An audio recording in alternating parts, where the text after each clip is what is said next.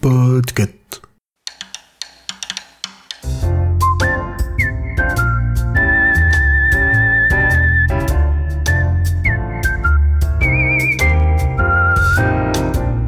Bonjour, bonsoir, bienvenue dans ce quatrième épisode du club de lecture sur le thème des contes. Je crois hein, que c'est les contes, je me suis pas trompée. Non, non, c'est les contes, commence pas à nous. Bonjour madame, que faites-vous dans ce salon Discord? Tandis que dans le chat, la foule est en délire. Euh, autour de cette table virtuelle, de ces thés virtuels, ou pas trop peut-être, euh, et de ces livres pas tellement virtuels, avec moi, il y a Ogra, Bonsoir. Corée Bonsoir. et Sarah. Salut. Est-ce que vous allez bien? Ça va. Très bien. Un peu fatiguée de début d'année. Déjà Ça va, c'est c'est Oui. trop tôt pour être fatigué. hein. en plus, on est que mercredi là. Ouais, c'est ce que je me suis dit ce matin. On est que mercredi. Alors, on faisait les vœux du travail, on annonce tout ce qu'il faut faire dans l'année qui vient, et ça fatigue. C'est un peu ça, ouais. C'est fatigué d'avance de tout ce qu'il va y avoir à faire. Bon, dans le dernier épisode, nous parlions des livres pour enfants, pas tellement pour enfants, qui étaient vraiment pas tellement pour enfants pour certains. Et euh, dans ce club de lecture là, alors c'est vraiment, alors, on a tiré au sort, on n'a pas choisi les thèmes, donc euh, on est sur les contes. Alors les contes, est-ce que c'est pour enfants? Je pense que là aussi, il pourrait y avoir un gros débat de, de certains contes, euh, de selon comment, desquels on parle, de l'époque à laquelle ils étaient euh, racontés aussi. euh. Peut-être que ce qu'on considérait être pour enfants en 1600 et quelques n'est plus ce qu'on considère être pour enfants de nos jours. Et vice-versa. Allez savoir. Est-ce que vous avez des choses à dire sur ce thème avant que nous commencions à attaquer nos livres? Alors, on a regardé combien de définitions en tout sur le Discord pour savoir ce qu'était un. Beaucoup. Alors moi, la définition que j'ai trouvée, c'est euh, c'est C'est compliqué. compliqué. c'est ce que j'ai retenu. Est-ce que vous-même, vous avez une définition à apporter? Moi j'ai triché, j'ai pris le conte philosophique. Ah, ça c'est du coup le bouquin... euh, Et il y a une définition du conte philosophique? Grosso modo, il y a un peu de satire, c'est censé parler de la société, et voilà. Ok. C'est une chronique d'humoriste à la radio, quoi. Ouais, on est un peu plus long. C'est vrai que Guillaume Meurice pourrait écrire un très bon, euh, un très bon conte philosophique. Bah écoute, on va, on, on va lui envoyer notre épisode et peut-être que ça l'inspirera. Euh, Les filles, euh, Corée, Sarah, vous avez, vous, vous avez des définitions en tête particulières ou, ou pas? Euh, non, pas du tout. Du coup, j'ai cherché, euh, j'ai cherché mon livre, tout simplement. Je t'ai demandé, tu m'as dit c'est compliqué. Donc, euh, Donc euh, tout rentre plus ou moins. Des fois avec, euh, avec un pied de biche, mais globalement ça rentre. Ok, bah très bien. Alors je vous propose qu'on attaque le premier livre. Qui veut se lancer? Bah, je me propose, car mon livre est un petit peu particulier, vu que ce n'est pas un conte, c'est un livre de contes. Si vous trouvez que les contes de fées sont un peu cucu et sans profondeur, c'est probablement parce que vous avez en tête les archétypes de Disney. Et donc pour ce thème du conte, on a tous et toutes fait des recherches, parce que dans le club de lecture, on est carré-carré. La réponse de Pomme est, quand même assez incroyable, parce que tout ce qu'elle a réussi à me dire, c'est compliqué. Ce qui, m'a avancé déjà. hein. Donc euh, en étant quelqu'un de très rationnel, si, tu veux, euh, j'ai fait, la chose la plus sensée, c'est que j'ai couru comme une des ratées à BD Fugue, qui est une euh, librairie de bande dessinée à Lille. Et euh, qui a la gentillesse de me supporter parce que quand je suis arrivée en mois de décembre en disant euh, j'ai pas le temps de lire, j'aime pas les livres pour enfants, il me faut un conte, bonjour. Alors je t'explique, il me faut un truc pour euh, un conte, mais pas pour enfants, et puis j'ai pas le time. Allez, hop, hop, hop Tu me fais une fiche de lecture, ça ira bien. j'ai pas le temps, donc ce serait bien avoir une BD. Et il m'a dit, euh, mais pourquoi tu veux ça? C'est pour Noël, parce qu'on s'était pris à l'avance. Et j'ai fait, c'est pour un club de lecture. et pas mal m'a dit que c'est compliqué. donc voilà, donc euh, comme, vous, voyez, c'était hyper rationnel. Du coup, il m'a quand même sorti un, un truc magique, euh, c'est-à-dire un- une, une BD qui qui va parler du conte. Et ce titre est magique parce que c'est Et à la fin, il meurt, la seule vérité sur les contes. Et c'est une bande dessinée, livre bande dessinée, parce que c'est le, packaging ressemble vraiment à un livre de contes. Il est très très joli, mais en vrai, c'est une, bande dessinée. Et euh, l'autrice, c'est Lou Luby. Euh, c'est édité aux, éditions Delcourt. Et euh, c'est vrai que c'était court parce que c'est un format à 246 pages. Tout était respecté. Et donc j'avais déjà je, je vais pas vous mentir, j'ai lu comme tout le monde des, des, des contes de Disney et ça m'a bien grave saoulé. Et quand je suis devenue euh, mère de joyeux enfants, j'ai eu la, grande erreur de lire La psychanalyse des contes de fées de Bruno Bettelheim. C'est un bouquin de Je l'ai 1977 lu aussi. et j'en suis ressortie avec cette idée que quand on est un homme adulte et un peu vieux jeu dans la psychanalyse, sous-entendez qu'il a bien poncé Freud, le gars, il vaut mieux ne pas s'attarder sur la tradition orale, pardon pour le jeu de mots, que je pensais destinée aux enfants. Et donc le conte. Est-ce que c'est vraiment pour enfants? Parce que c'est vraiment le, le- le truc qu'on s'est posé pendant tout, tout- tout- tout le long de la lecture et euh, quand on a discuté un petit peu en amont. Et pour citer l'autrice, bah, c'est pas vraiment pour l'enfant parce que le premier truc qu'elle dit, c'est si tu es Timothée et que tu as 8 ans, c'est le moment de changer de livre. Et si je peux me permettre, euh, Timothée, il est 21h, ce serait peut-être temps d'aller te coucher sans aucun jugement pour ta maman. Et donc, on va tourner autour du pot. J'en ai bien conscience. Mais euh, comme j'étais vraiment pas inspirée du coup et que j'avais un livre qui parlait de contes, je me suis dit allez on va faire une petite griffouille dans le contrat du club de lecture. Je vais pas vous parler d'un conte, je vais vous parler de tous les contes, c'est-à-dire les contes de Disney, les contes de Perrault et euh, ça va durer très longtemps. Et c'est pour ça que vous aimez quand, quand, quand je fais des chroniques. En fait, ce qu'on va découvrir, c'est qu'elle a écrit un livre sur les parler. C'est bien, elle va parler de mon, mon compte à ma place peut-être. Peut-être éventuellement. Non, non, non, non, non, non, non. C'est surtout que, du coup, ce qui Corée va être sympa là-dedans, c'est qu'on va avoir les caractéristiques du conte. Parce que c'est compliqué, les contes. On est d'accord. Et un conte, qu'est-ce que c'est? Bah déjà, c'est pas une fable. Donc, parce que normalement, le conte n'a pas de morale. hein. C'est à cause de Charles Perrault et, euh, et un petit peu plus tard aussi euh, les frères Grimm qu'ils ont commencé à instaurer des morales. Et puis c'est pas un mythe parce que le conte c'est toujours des personnes ordinaires. Et oui, avant des princesses Disney et autres joyeusetés, les personnages de contes étaient, euh, étaient vraiment des gens lambda comme vous, euh, comme vous et moi.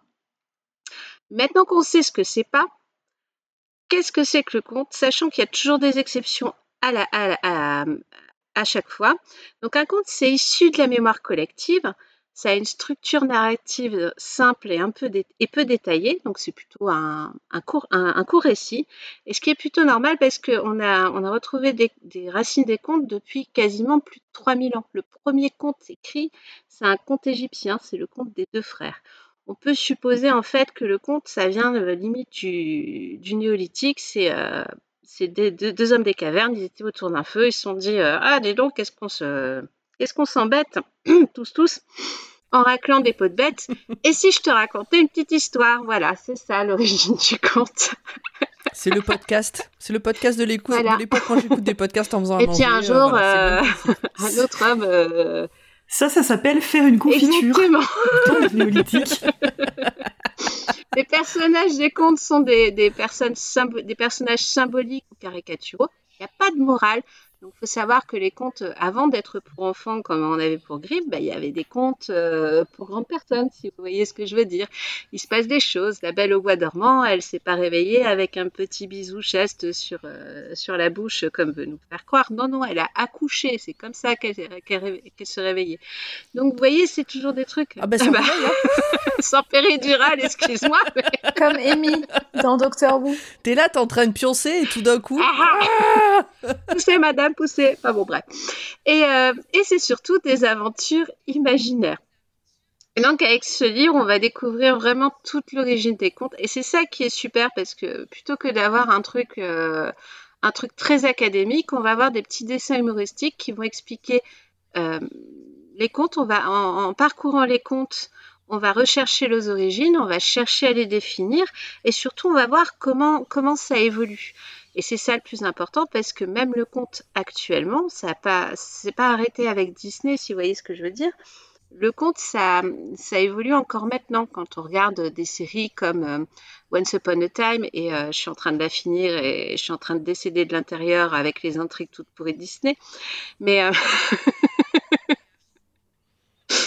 Mais euh, mais mais il y a d'autres il y a d'autres il y a d'autres moyens maintenant. Il y a les webtoons aussi qui qui, re- qui, qui refont un petit peu des contes ou euh, des dessins animés comme euh, comme Rebelle ou euh, Je me souviens absolument plus de son. Euh, pop, pop, pop, pop. Enfin bon, bref. Je ne retrouverai pas le titre. je- J'en parlerai quand, quand quelqu'un euh, en De quoi Hmm? J'ai dû retirer mes écouteurs. Tu disais, tu parlais de. Bah, un dessin euh, animé, j'arrive plus à m'en souvenir. Figure-toi, c'est un, Un Désenchanté. Voilà, merci. Ah, Oui, ouais. ça reste aussi euh, une évolution dans le conte. Et, et- et- et quand on voit la, ce, qui, ce, qui me, ce qui est plutôt génial euh, dans. Comment dire euh, Ce qui est génial avec ce bouquin, c'est qu'on voit que. Une fois que maintenant on va, on, va, on va plutôt se départir un petit peu de la vision que Disney nous a donnée, puisque c'est les dernières versions depuis les années 50, c'est ça, on va pouvoir évoluer sur d'autres contes un, peu- plus euh, modernes et un peu plus, euh, puisque là clairement euh, Cendrillon, ça va deux minutes quoi. Mais mais on va pouvoir avoir des, choses un petit peu plus euh, peu plus évolutives et surtout qui raconteront notre société d'aujourd'hui. Alors je sais pas du coup si ce sera des beaux contes ou des mauvais contes, on sait pas. Mais euh, en tout cas, je, pense qu'un un style de récit qui, date clairement de l'âge des, cavernes en fait, et qui est encore euh, qui encore présent, je trouve que en fin de compte, on comment dire, on, on le met pas encore assez en avant et c'est vrai que euh, on est les premiers à se dire bah tiens euh, est-ce que tu as un compte en tête? On a les comptes de nos enfances, mais on n'a plus de compte en tant qu'adulte. Et c'est ça qui est un petit peu euh, voilà. Donc concernant le livre donc et à la fin, il meurt. Ce que je vous conseille franchement, c'est si vous voulez vous intéresser aux contes, découvrir leurs origines, ou surtout euh, si tout simplement vous avez euh, vous allez bientôt euh, raconter des contes à des enfants et vous voulez savoir ce qu'il y a derrière sans passer par la psychanalyse, la psychanalyse des contes de fées, vous pouvez y aller. Il y a des choses super intéressantes. On découvre des anecdotes historiques, on découvre on découvre aussi les femmes derrière les contes parce qu'il y a beaucoup d'autrices de, contes qui, euh, qui ont été carrément effacées de l'histoire. Et c'est ça qui est, euh, qui est franchement sympa. Et petit bonus, parce que oui, Lou, euh, l'autrice, a écrit aussi un conte quand elle était petite. Et, et ce conte est magnifique parce que c'est un homme qui a trois pipes. une pipe en verre, une pipe en terre et une pipe en pierre. Et, euh, et- en gros, on, cherche à savoir euh, quelle est la meilleure pipe euh, qui peut convenir à un homme. Est-ce que ce sera pour enfants ou pas? Je sais pas. Mais je vous laisserai le découvrir en tout cas. voilà, en tout cas, j'ai pas lu de conte. Mais j'ai eu un livre sur les contes et maintenant je pense que je, on a une presque une définition du conte. Je pense que je vais essayer de d'en prendre un de temps en temps. Est-ce que vous avez des questions? Est-ce que tu recommandes ce livre? Largement. Du coup, c'était une bande dessinée, C'est ça, c'est euh, une bande dessinée, mais qui ressemble à, qui ressemble vraiment à un livre de contes. Moi, j'ai failli le lire Mhm. aussi, parce que quand euh, cet été, euh, quand j'ai lu Conte de fées de Stephen King, euh, tout d'un coup, j'ai eu envie euh, de lire les, les originaux, entre guillemets, euh, de ces contes, parce que c'est les originaux tels qu'ils nous sont parvenus, puisque euh, les, les frères Grimm et tout ça, quand ils ont mis par écrit, ils ont juste mis par écrit des choses qui étaient racontées depuis déjà très longtemps par d'autres personnes. Donc, je voulais lire les euh, contes que je connais, écrits par Mhm. ces gens-là. Et donc, j'avais un peu cherché sur Internet, Twitter, etc. Et tout le monde, la seule réponse que j'ai eue, mais je l'ai eue 15 fois, c'était euh, Et il meurt, euh, et il meurt à la fin. Donc j'ai failli le lire là. Et puis toi, t'étais déjà au taquet, tu l'avais déjà, et moi je l'avais pas encore, donc je me suis dit, bon, bah, je le garde pour Pareil, plus tard. enfin euh, presque. Je te- ça sert à rien qu'on. C'est en pensant à ce livre que j'ai proposé le thème. Et euh, elle m'a devancé en prenant le livre en premier, donc du coup je Ah, moi, dès qu'il faut courir vers une, vers une Ah, bah, librairie, je suis au taquet. hein. Ouais, ouais, ouais, c'est clair. Il est rattrapable. Fallait aller à BD Fugue en Voilà. premier. Ouais, j'habite en Normandie. C'est un peu loin. Ou alors fallait dire, fallait dire de suite dès que t'as co- su Ouais, le thème, j'ai Alors, choisi. Comme moi, qui le poste avant même que l'épisode soit publié. Ou le thème. Mais j'avoue que, ouais, j'avoue que la tête du libraire était, était assez impayable quand je suis rentrée. euh, parce qu'il m'a demandé quand même gentiment si c'était pour offrir à Noël. J'ai dit ah non, non, non, non, non, c'est pour le club. Non mais ça peut être très rigolo quand on aura des thèmes, euh, par exemple notre safe for work, quoi. Enfin quand tu vas arriver dans ton libraire en disant voilà. Monsieur, on me fait lire des choses. On a des thèmes not safe for work euh, dans la liste. Non, mais il est. Il donne envie ton bouquin. Enfin, je, je sais que je me souviens d'un. C'était quoi, un stage d'une semaine euh, quand j'étais en, en études où euh, on avait un peu traumatisé les nanas qui étaient avec nous en leur expliquant la vraie, Mm. euh, les, les vrais, la vraie fin des comptes, etc. Et c'était pas drôle pour elles, mais très pour nous parce que à chaque fois elles étaient en mode c'est faux. Mais si si, je, te jure, la vraie version c'est ça. Genre euh, la petite sirène. Ouais, bah, par exemple, euh, Cendrillon, euh, j'ai appris avec ce livre que si elle a des petits pieds, c'est parce que Cendrillon, au départ, vient de Chine. Le conte vient de Chine et on parle du coup, euh, ah ouais, et Ah, du coup les le pieds, conte, euh, les petits pieds, c'est Mm. la tradition des fameux pieds bandés. euh. donc du coup, je me Mhm. suis renseignée sur internet et euh, j'ai dû me laver les yeux à l'eau de javel parce que euh, les pieds bandés en Chine, euh, c'est pas top. C'est terrible. terrible. La déformation que ça fait, Et, euh, et en fait, ça vient de là. Donc, euh, autant les chaussures de verre, c'était euh, les chaussures de verre VAIR, les chaussures en peau, ça j'étais au courant. Mais c'est là que tu vois que le comte a voyagé de Chine pour aller du coup en Europe et puis euh, pour ressortir avec euh, Piti Papiti Poup et, euh, et, et la super euh, et la super robe Disney. Et Zouk Zouk Lucifer. Et Zouk Zouk Lucifer, oui aussi. Mais après, Mm. c'est aussi le. Enfin, c'est le. Le, le, le. Ah Le propre du conte peut-être? Le Hmm. propre du conte, je pense que ça peut faire. C'était pas ça que je cherchais, mais ça peut faire l'affaire. C'est le propre du conte de voyager et d'évoluer euh, selon qui le raconte, dans quel, euh, dans quel endroit on le raconte, et, et tout ça, tout ça. C'est tout ça. Le propre des histoires qu'on se raconte, quoi. T'as des sociologues qui se penchent là-dessus et c'est ultra intéressant. Euh, pas des sociologues, des ethnologues ou anthropologues, je sais plus si j'ai le bon terme, qui se penchent là-dessus et sur le fait que les récits se retrouvent euh, dans différents endroits avec des structures similaires. J'avais vu ça en cours, c'était trop bien d'en discuter. Mais je suis en train de me dire que j'ai écouté un podcast exactement sur ce sujet il y a pas longtemps, ou une vidéo YouTube. Putain, je suis incapable. le- Je sais que je l'ai Ouais. vu, j'ai vu un truc à ce sujet. Donc effectivement, on retrouve euh, des structures, euh, enfin des contes avec exactement les mêmes structures. C'est un gars qui racontait. Putain, mais où est-ce que j'ai vu ça? C'était vachement intéressant. Ou alors j'ai lu un article. Hmm. Bref, c'est un gars. Lisa propose les nuits de France Culture? Peut-être, peut-être, je sais pas. En tout cas, c'était un, un- un prof, euh, je pense de fac, mais qui, a qui est intervenu, je crois, dans un lycée, quelque chose comme ça, qui demande euh, à la foule, euh, enfin aux, aux élèves, est-ce que vous connaissez des histoires improbables? Est-ce qu'on vous a raconté des histoires un peu farfelues, tout ça? Qu'il y en a un qui commence à dire, oui, bon ben moi, mon oncle, il a raconté ça et ça. Et le prof l'a coupé, lui dit, laisse-moi finir ton histoire, tu me diras si Mhm. c'est ça. Donc il a fini l'histoire. Et le gamin dit, bah oui, c'est exactement ça, vous connaissez mon oncle et en fait, donc de là, il lui a dit, ben non, mais en fait, ce qu'il t'a raconté, c'est une histoire qui est connue, enfin qui est, mais qui évolue parce que à tel endroit, elle va être racontée de telle manière, Bah, genre euh, à tel endroit, je crois que c'était des femmes qui changeaient de forme auprès d'un lac, donc à tel endroit, elles vont devenir des cygnes, à tel endroit, elles vont devenir des hippopotames, à tel endroit, elles vont devenir un des animaux du coin, en fait, et on retrouve cette histoire un peu partout sur les continents, et donc de là, il explique qu'il y a euh, différentes structures. Ah, ça m'agace de pas retrouver, c'était vachement intéressant. Bon, si je le retrouve, je le mettrai en note. euh, en détail de, de l'épisode, mais c'était vraiment super intéressant. Et donc de. euh, et, et qu'il y a un classement et qu'il y a un classement des comptes, c'est-à-dire qu'il y a voilà les, les comptes sont classés euh, de, enfin, de manière scientifique en fait presque. Bon voilà. Sur les, les contes comme ça un peu revus, moi Cendrillon, je me souvenais de l'anecdote de euh, des belles sœurs qui pour rentrer le pied dans la chaussure Ouais, se tranchent les trancher orteils. Et par rapport aux, aux contes comme ça revus un peu avec la, la cruauté ou les sous-entendus de l'époque, c'était un manga que j'avais lu là-dessus. Euh, parce que tu parlais euh, de Webtoon et d'autres médias. Euh, c'est Kaori Yuki qui a écrit, je sais plus, c'est quatre ou cinq tomes. Ça s'appelle Ludwig Révolution.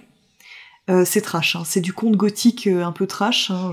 Pour vous donner un truc, vous suivez en fait le, le récit suit le, le- le prince Ludwig qui doit se marier pour hériter de son royaume et la première euh, histoire, euh, il est nécrophile. Donc voilà. Mais euh, elle a vraiment une toute une relecture là-dessus euh, sur euh, ce qu'est le petit chaperon rouge, etc. Mais en reprenant autre chose, en revenant un peu aux origines, et c'était super intéressant. Euh, Iphigénie dit que c'est la classification Arne-Thompson-Hutter. Mhm. Alors, faut savoir que dans le chat, en réalité, il n'y a pas 3000 personnes, il y en a deux, Lisa et Iphigénie, qui sont au taquet. Je pense que si elles avaient des micros, euh, elles participeraient euh, hautement à cet enregistrement. J'avais lu euh, Bettelheim à l'époque. Oui. Euh, et euh, je me souviens que ça m'avait beaucoup plu. J'avais trouvé ça vachement intéressant. Je n'ai aucun souvenir de ce que j'ai lu, par contre. De, de ce que ça m'a apporté, de ce que j'ai pu apprendre. De, je, je me souviens qu'il avait bloqué sur le, chaperon, le petit chaperon rouge. Je me souviens, moi, de m'être dit à Ouais. une paire de fois, mais qui sont les tarés qui ont inventé ces histoires-là pour dire. Mhm. Parce que lui, il part sur l'aspect psychanalytique du truc. Bon, c'est un peu euh, particulier aussi. Mais de m'être dit, mais qui sont les tarés qui ont inventé ces histoires-là pour faire passer ces messages-là Faut vraiment être tordu. Ouais, c'est ça. Alors que euh, normalement, en fait, euh, ben, c'est juste une, vision du conte. Mais je pense que euh, vraiment les, personnes qui ont inventé ces contes à la base n'avaient pas du tout cette idée-là derrière la tête, puisque le conte n'a pas de morale. C'est juste là pour te raconter une histoire et, euh, et- et te, te faire vivre une petite aventure. C'est vraiment l'histoire au coin du feu, en fait. Ça fait pas passer quand même des, des petites. euh, des petits messages Non, des spécialement, petits- tu sais, Cendrillon, elle a décapité sa première belle-mère. euh, Enfin, tu vois, elle a fait Je pense que c'est le dérivé qu'on a eu avec les contes plus récents, bah, les avec fables, Béraud etc. et avec Grimm. Hein. Mais que à l'origine, effectivement, moi j'avais entendu, je pense que c'est aussi dans un podcast dont j'ai complètement oublié le nom, que euh, à la base les contes étaient, comme tu disais, du temps des cavernes par exemple, mais des histoires au coin du feu à raconter entre adultes et n'avaient vraiment rien à voir avec les enfants. C'est que c'est une transformation euh, que nous on a, enfin ou que plusieurs générations avant évidemment, mais euh, c'est une transformation humaine. On a mais à la voulu, base. On a voulu Ouais, les rendre rentables, C'était ça. utiles.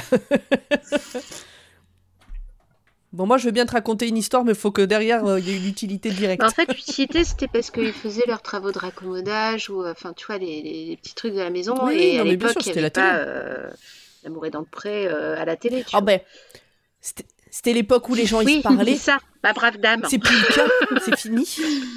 Ok, bah très bien. Est-ce que vous avez des choses à rajouter? Bah, il y en a- on a Iphigénie et Lisa qui continuent. Ah bah Iphigénie et Elisa, ouais, je, je regrette vraiment qu'elles participent pas parce que euh, Iphigénie, euh, les contes, euh, ça rentre dans une de ses passions, elle est en train de nous expliquer. Et euh, Lisa a beaucoup de choses aussi à dire. Bah, pour, euh, donc, puisqu'on demandait un peu, on s'était demandé les contes, euh, nos définitions, Iphigénie a dit que pour elle, ce sont des explications du monde, des réponses à des choses comme euh, comment le monde a été créé, pourquoi le ciel est bleu, pourquoi ma belle-mère est méchante. Ça, je l'aurais plus mis dans les légendes, Oui, dans les Moi mythes. aussi. Mais, mais comme le dit la page Wikipédia, C'est euh, pas simple. c'est compliqué de trouver parfois la limite. euh. Puis je pense qu'il y a des contes qui sont issus des mythes et des légendes, forcément. Enfin, tout s'embrique Est-ce que peu. d'après vous, les légendes urbaines maintenant, c'est un peu des contes qu'on se raconte? Je Bah, c'est des contes ou des légendes? Oui, parce que les légendes, c'est c'est avec des dieux et des déesses, normalement. Euh, Enfin, des, des, Moi, fusionne un peu les un peu, euh, voilà, Ça, alors c'est que les contes, justement, c'est avec des personnes lambda. D'après ce que j'ai lu. hein. Ah Oui. Les légendes, c'est pour moi, c'est les mythes hein, qui sont euh, avec des dieux et des Bah, déesses. t'as les mythes et puis t'as aussi euh, les, les héros. En fait, au départ, les... dans- les contes, t'avais pas de, t'avais pas de personnes. Enfin, c'était vraiment des personnes euh, comme toi et moi. C'est euh, Alors, c'est moi, Grimm et Perrault la qui les ont définition que j'ai- tu vois. Oui, oui. Non, mais pour la- les légendes, euh, la définition que je Ouais. trouve là, dans le Larousse, ça vaut ce que ça vaut, hein, euh, c'est que ce sont, c'est une façon euh, de raconter Ouais, j'ai la l'histoire, la, vraie histoire, mais avec un, un aspect merveilleux. D'accord. C'est ça. Qui s'inspire d'un fait historique et qui que donc le les réel. légendes, c'est ça. Les légendes sont basées sur des faits réels. Et Ouais. dans la dans le la confrontation légende-conte, ils disent que, euh, enfin en tout cas les internets, que euh, la légende s'inspire effectivement d'un fait historique et qui embellit le réel, alors qu'un conte est associé à quelque chose de concret où tout n'est qu'imagination. Il a un cadre spatio-temporel plus ou moins précis. Voilà. on, a un consensus Super. dans le chat sur le fait que les Ouais. creepypastas sont les nouveaux contes. Les 2000 personnes du chat sont d'accord. C'est quoi les creepypastas Je rajoute connais pas. Est-ce que les... Tu connais pas les creepy? Non. Faudrait que. Tu sais quoi? Tu vas me faire une liste Ce sont... Ce sont les histoires qui font peur. Tu sais, qu'on se raconte quand Voilà. t'es ado, euh, sous la couette avec les copines. euh, ben, c'est ça, les Voilà. creepypasta. En gros, Un hein. soir d'Halloween, euh, on prend le micro et, et je te raconte ça, mais on fera pas d'enregistrement, Pomme. Enfin, qu'on se racontait quand Ouais. on était jeune qu'il n'y avait pas des téléphones portables, parce que de Ah bah, avec les téléphones portables, c'est le téléphone Ah qui bah. te raconte la creepypasta. Ah mais TikTok, c'est terrible. Bon, très bien. Bah, je propose qu'on passe euh, au livre suivant, parce que, bon, à chaque épisode, on parle de plus en plus. on est de plus en plus à l'aise. Bientôt, à 4, on fera plus que, la fois où on était 8. Allez, on s'est retenu quand on était 8, on s'est retenu. On s'est un peu retenu, ouais. Sarah, est-ce que tu prends la suite? Il était une fois un roi si grand, si aimé de ses peuples, si respecté de tous ses voisins et de ses alliés, qu'on pouvait dire qu'il était le plus heureux de tous les monarques. C'est la première phrase de Podane. Donc j'ai fait comme Corée, mais j'étais très en retard parce que je savais pas quoi lire. Je suis allée à la librairie et je leur ai dit euh, il me faut un conte, mais je voudrais la vraie version, la première version, trash. Enfin, comme dont on a parlé tout à l'heure, qui était pas faite pour enfants, etc. Et euh, Je veux un conte, mais un conte qui fait peur et, euh, ouais. et qui est sale. Et euh, ils avaient pas. Honnêtement, ils avaient pas. Donc, euh, je me suis, euh, je me suis tournée à la place vers euh, la publication euh, première, ou en tout cas la plus célèbre, en tout cas de euh, des contes de Perrault, avec les illustrations de Gustave Doré, euh, qui est paru en 1694. Ah oui. C'est quand même ancien. Mais euh, ça reste une écriture de, euh, de récits oraux, comme on parlait tout à l'heure, qui ont pu être modifiés et qui sont pas forcément les textes originaux du vrai conte original. D'autant plus que sur celui-là, je crois qu'il y a à peu près une dizaine de versions, dont une version égyptienne. euh, Enfin, il y a beaucoup de versions. Et donc j'ai choisi Podane parce que euh, j'avais euh, envie de voir le film avec Catherine Deneuve que je n'ai pas vu. Et je me suis dit que ce serait bien de commencer par le, par le conte. Voilà, donc il s'agit d'un roi qui a une enfant, un enfant avec sa, avec sa femme. Euh, la reine meurt et elle lui dit qu'il ne pourra se remarier que lorsqu'il trouvera une femme plus belle qu'elle euh, et mieux faite qu'elle.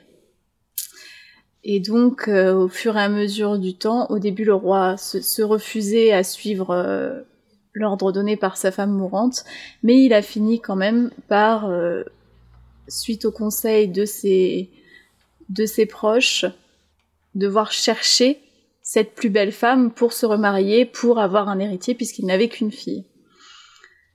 Et il finit par se dire que, en fait, la personne la plus belle que euh, qu'il connaisse, c'est sa fille. Et donc, il lui propose de l'épouser. Mhm. Ça commence bien. hein voilà, voilà. Et donc, euh, pour échapper à cette union, la fille se re- retourne vers les conseils d'une marraine qui lui dit que euh, elle peut demander à son père une dot qui lui permettra d'échapper à ce mariage. La première fois, elle lui demande une robe de la couleur du temps. La deuxième fois, une robe de la couleur de la lune. Et la troisième fois, une robe de la couleur du soleil. Euh, mais il y arrive à chaque fois. Elle finit par lui demander de lui offrir la peau de son âne qui euh, lui produit non pas des excréments, mais des louis d'or ou euh, de l'argent, enfin des richesses. Ah putain, c'est vrai. J'avais Voilà. oublié. L'âne qui chie de l'or. Il y a rien qui va dans ce conte. non, il y a rien qui va, on est d'accord. j'ai pas du tout. Franchement. On peut dire que c'est l'origine, neuf euh, ou dix pages, hein, mais. euh, On peut dire que c'est l'origine des Targaryens, je sais pas. Oui, Peut-être. Des Targaryens ou des Lannister? Les Euh, deux. les Ah, deux. les deux. Ah oui, Oh oh, là là. oui, ok, j'étais sur Bah, le... après, là, un, un âne avec des ailes, euh, C'est Shrek. Shrek. Ça fait un dragon. Donc 9-10 pages, mais 9-10 pages de trauma. ouais, c'était pas une partie de plaisir, je le cache pas. Euh, donc il finit par s'exécuter, il euh, dépece son âne et il lui offre la peau de l'âne. Euh, il veut vraiment euh, se Ouais, taper ça, ouais, est- ouais, il est il est- il est motivé, Ah vénère. on sent que le gars est motivé. c'est ça. Euh, donc, sous le conseil de sa marraine, elle s'échappe avec sa peau d'âne sur le dos pour que personne ne la reconnaisse. Et elle va dans un village euh, d'un royaume proche. Et elle travaille comme euh, servante dans une petite ferme. Et un jour elle a- elle est partie avec sa cassette avec les pouvoirs euh, de euh, une petite baguette donnée par sa marraine qui lui permet de euh, faire apparaître ses robes euh, euh, qu'elle a eues euh, lorsqu'elle était euh, fille du roi. Et euh, donc elle vit comme souillon, mais des fois elle, euh, elle se lave et elle met ses robes le dimanche. Mais elle reste dans sa pièce et un roi euh, va finir par la voir à la un prince va finir par la voir à la fenêtre et il va se demander qui c'est qui est cette magnifique femme qui vit dans une petite euh, dans une petite maison, on lui raconte que c'est Podam, que c'est une souillon, euh, qu'elle est absolument pas belle, pas jolie, et qu'ils ils comprennent pas euh, d'où lui vient cette, euh, cet intérêt. Il est malade d'amour et il demande, il finit par demander à ses servantes de faire faire un gâteau par d'âne. En faisant le gâteau, elle va faire tomber une bague il va manger cette bague, mais il va s'en rendre compte une fois qu'elle sera dans sa bouche. Il va la garder euh, de, de, de côté et euh, à force de euh, d'être malade d'amour, sa maman va lui dire mais qu'est-ce que qu'est-ce que qu'est-ce qui peut te rendre heureux? Qu'est-ce que tu veux? Et euh, je veux épouser la femme qui pourra mettre cette cette bague. Et donc toutes les princesses viennent essayer cette bague. Ça vous dit quelque chose, hein? Toutes les princesses viennent essayer cette bague. Et personne, évidemment, ne peut la mettre. Alors un jour, il demande à Podane, enfin, les, euh, les assistants du roi demandent à Podane de venir. Et là, le roi ne la reconnaît pas puisqu'elle vient avec sa peau d'âne toute souillon sur le dos. Et elle arrive à mettre la bague, il n'en revient pas, elle retire sa peau et elle est magnifique. Et elle... Sauf qu'elle ne n'épousera pas ce prince sans l'autorisation de son père. qui, entre-temps, s'est s'est marié avec une veuve. Donc, il lui accepte, il lui accorde et il lui donne sa bénédiction pour qu'elle se remarie, pour qu'elle se marie, pardon, avec euh, avec ce, ce prince d'un autre royaume et elle devient reine et euh, la barbe. Voilà ce que je me suis dit à la fin du. non, il y a rien. Stop. Je- Pourquoi je lis ça? Pourquoi? Et donc je suis allée voir les morales parce que ça me sautait pas aux yeux.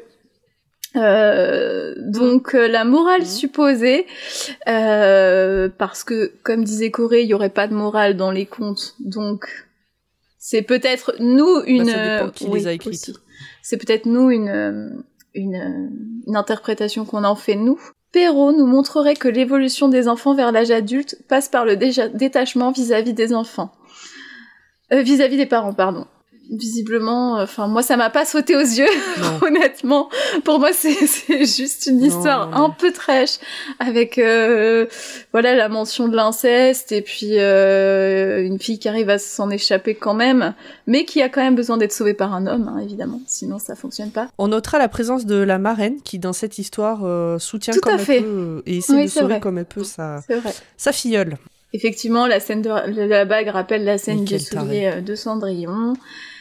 Euh, voilà, on a un prince sauveur. euh, Enfin, moi, ça m'a pas. euh, Ça t'a pas transcendé. Et t'as vu le film depuis Non, j'ai pas vu le film du coup. Du coup, Et honnêtement, j'avais euh, j'avais j'avais entendu parler du conte et du film dans un podcast euh, il y a il y a un an que j'ai écouté euh, d'adapte-moi si tu peux. Et je m'étais dit qu'il fallait que je lise et que je vois parce que elles l'ont ren- elles ont rendu le, la chose très drôle et caricaturale et Hmm. et en fait euh, non, c'est pas elles qui l'ont rendu cari- caricatural, c'est déjà euh, waouh. C'est déjà violent en fait en soi. Donc euh, donc voilà mon expérience. Je vous, conseille peut si vous voulez vous amuser, vous pouvez lire les contes de Perrault. Les illustrations de Doré qui sont des gravures du coup, puisque c'est en 1694, sont très jolies. Mais le texte, waouh. Il y a Iphigénie dans le chat qui dit que ça ressemble au récit de quelqu'un qui aurait lu la mythologie grecque en diagonale. L'animal qui fit l'heure, donc Hercule, et le père qui veut épouser sa fille, Eurydipe. Effectivement, c'est une, une analyse intéressante. On a à nouveau des récits qui voyagent et qui sont relus, C'est réadaptés. ça. Vous avez envie, vous, de lire Podal. Après cette présentation. C'est dommage. C'est dommage. Ah là là, as pas relire. spoilé. Nul. Ah oui, par contre, oui, je vous ai tout raconté. Wow, C'est pas très grave. euh, Sur- Bah, vais je pense que pour- des comptes ouais, comme ça, pour je les que- comptes, euh, je me suis pas, euh, oui, Ouais. à résumer sans spoil, je vous disais deux phrases et c'était pas drôle parce qu'on parlait pas du tout du Ah compte. bah disons que voilà, c'est son papa, il veut l'épouser. Oui, moralité, il ne faut pas épouser son père. Bon. Même pas si tu veux faire un résumé de ce truc sans trop en dire, tu dis juste que c'est l'histoire d'un roi. Quand sa femme elle meurt, euh, il doit, il ne peut se remarier qu'avec euh, euh, la plus, avec avec une encore plus belle, et donc il part à la recherche de cette euh, personne. Et en fait, tu dis que ça si tu veux faire un résumé Ouais. sans spoil. Ouais, mais Donc tu te dis, Oh, ça va être beau, ça va voilà, être beau, et machin. C'est Non, ça, c'est ça. Et non, moi j'inclus le trigger warning, effectivement. Lis- Lisa dans l'histoire, elle voulait être l'artisan qui fait les Ah robes. ouais, Je j'avoue. comprends. Bon, très bien. Mais du coup, est-ce que tu vas lire d'autres contes de Perrault? Pas tout de suite. Par contre, je vais faire une petite choré. Ah, J'ai pas osé parler de ce livre-là euh, parce que justement avec la définition du conte, comme on est dans un monde complètement imaginaire, mais enfin encore plus entre guillemets, j'ai le livre euh, de Doctor Who, qui s'appelle euh, Time Lord Fairy Tale, qui sont les contes de fées des Time Lords et que je recommande qui Mmh. sont des modifications des contes actuels. Je vais vous donner quelques titres. Alors moi je l'ai en VO, je sais pas s'il a été traduit. Euh, je on a par exemple euh, Frozen Beauty, la beauté gelée à mon avis, euh, qui fait référence euh, à la Belle au bois dormant. Puis bah il y en a beaucoup d'autres hein, qui sont, enfin je vois que là on a Jack et donc je pense que c'est euh, en lien avec Jack et le haricot magique. J'ai pas, euh, je les ai pas tous lus. Je les ai lus, euh, enfin, j'en ai lu quelques-uns le soir euh, il y a quelques années quand je l'ai acheté, mais ça fait longtemps. J'en ai pas gardé beaucoup de souvenirs. Mais euh... mais euh, je pense que c'est un petit peu plus. Bah après, si on aime l'univers de Doctor Who, je pense que ça peut être, euh, ça peut être sympa. Enfin, je me souviens d'un ou deux euh, qui sont aussi qui intègrent aussi des grands méchants de la série, que sont par exemple les anges pleureurs. Ah bah ça, ce sont totalement des, des personnages Voilà, de contes, les enfants. C'est ça. Donc celle-ci, je me sou- je m'en souviens un petit peu et euh, moi j'avais bien aimé. Et puis euh, je trouve que c'est une façon sympa aussi de de rester des fois dans l'univers de nos séries quand on n'a pas envie de les quitter et qu'on n'a plus d'épisodes Mhm. nouveaux à regarder. euh, je trouve que c'est euh, que c'est toujours sympa. Voilà, donc ça c'est puisque c'était pas une reco vraiment mon livre de contes, j'en ai trouvé un autre pour compléter. C'est pas obligé, c'est pas obligé. Dans le club de lecture, euh, la reco n'est pas obligatoire. C'est vrai. Puisqu'on sait pas à l'avance. On sait pas à l'avance euh, si on va aimer Ouais. ou pas. euh. Bah, je pensais, enfin, je savais que c'est, en fait, je l'ai choisi aussi parce que c'est, je savais que ce serait un, que le thème c'était l'inceste et que ce serait peut-être un peu, voilà, un peu, un peu hard comme ça, mais, euh, enfin, ouais, vraiment en le lisant, je me suis dit, mais c'est, c'est pas possible de lire des, lire, lire quelque chose comme ça à notre époque, c'est compliqué, je pense. Mm. Mais euh, ça me rappelle quand on parlait de hum, poils de carotte dans le précédent euh, enregistrement, parce que je sais que j'ai dévoré et redévoré beaucoup, beaucoup, beaucoup de contes étant jeune. Enfin voilà, j'étais trop contente quand on m'ouvrait, un- on m'offrait un bouquin, euh, un recueil, etc. Et c'est vrai que ces trucs-là ne m'avaient pas. Euh... J'étais pas en mode mais oh mon dieu, c'est horrible, alors qu'il y avait déjà des trucs là. Ils étaient pas tous aseptisés euh, en mode Disney. Mm. Il y avait déjà Ouais. des trucs un peu hard. Enfin, petit même aseptisé en mode Disney. Enfin. euh, Oui, il y a des euh, trucs Blanche-Neige, Blanche-Neige, elle est quasi morte, Ouais, quoi, à un moment dans le bouquin. Et le chasseur, il veut la tuer, quoi. Enfin, c'est, il est censé lui arracher le cœur dans la version de Disney. Et euh, ouais, je, je... c'est marrant ce, ce filtre de lecture qu'on a, Môme. Ouais, c'est ça. On a perdu notre, notre innocence, nous, de, de lecteurs enfantins, et du coup, on voit tout avec le prisme euh, de nos sociétés actuelles, avec euh, toutes les analyses qu'on fait sur euh, les films, les séries, sur tout ce qu'on lit, tout ce qu'on voit. Et forcément, lire des choses comme ça, ça nous interpelle plus, je pense. Je crois que hum, la différence aussi peut-être, c'est que quand on est enfant, on a un esprit très manichéen. Les très méchants, ils font des choses de très méchants. Et les très gentils font des choses de très gentils. Et euh, nous, on est plutôt généralement entourés de très gentils. Donc ces très méchants, ils n'existent pas ou ils existent loin, ils nous mettent pas en danger directement. Alors que là, tu vois, tu me racontes euh, l'histoire de Podane, euh, j'ai 25 noms qui me viennent en tête.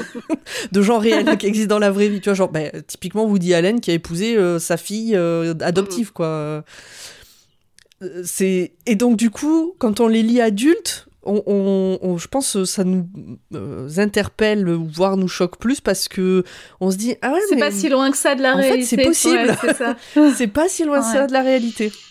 C'est euh, amusant ce que tu dis par rapport à ça parce que euh, le fait qu'il y ait des, des vrais méchants et, et pas des vrais méchants quand on est quand on est jeune, enfin des vrais gentils, des vrais Mhm. méchants, euh, j'ai vu passer un truc très vite fait euh, qui s'interroge justement s'il n'y a pas un changement un peu dans cette narration, si c'est pas plus caché euh, dans les œuvres type Disney. Et euh, Corée par exemple, je citerais euh, parce que t'en t'en as parlé tout à l'heure, euh, Encanto. Ouais. Et en vrai, bah, quand tu réfléchis à qui c'est le méchant ou la méchante dans Encanto, Attention, pas de spoil. J'ai pas vu. bah voilà quoi, tu, tu peux vite te, te retrouver à, à pas t'en rendre compte Mhm. tout de suite. quoi. Il est très bien, Pomme. Je sais, mais on m'a dit qu'il faisait pleurer. Ah oui. Bah donc j'attends d'être seule pour le.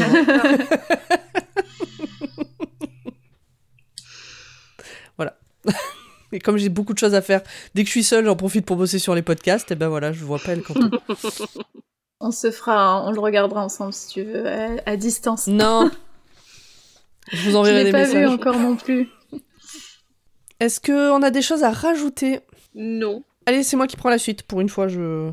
On oublie au gras. encore. Encore. Encore. La taverne n'était guère qu'une tente de toile cirée, inclinée vers le sud par le vent qui dévalait la montagne. Je n'ai absolument pas préparé mon intervention cette fois-ci, contrairement à la dernière fois où j'avais tout écrit. En vous lisant cette phrase, je me dis ouais, j'aurais pu euh, commencer euh, en disant oh là là, mais vous ne trouvez pas que déjà avec cette phrase, bon, ben j'avais qu'à le préparer. Donc- ah, je vous lis la suivante. Excusez-moi, Ah, je vous lis la suivante. La femme qui tenait le comptoir de fortune arborait sur sa lèvre supérieure une fine moustache travaillée sous la forme d'ailes effilées.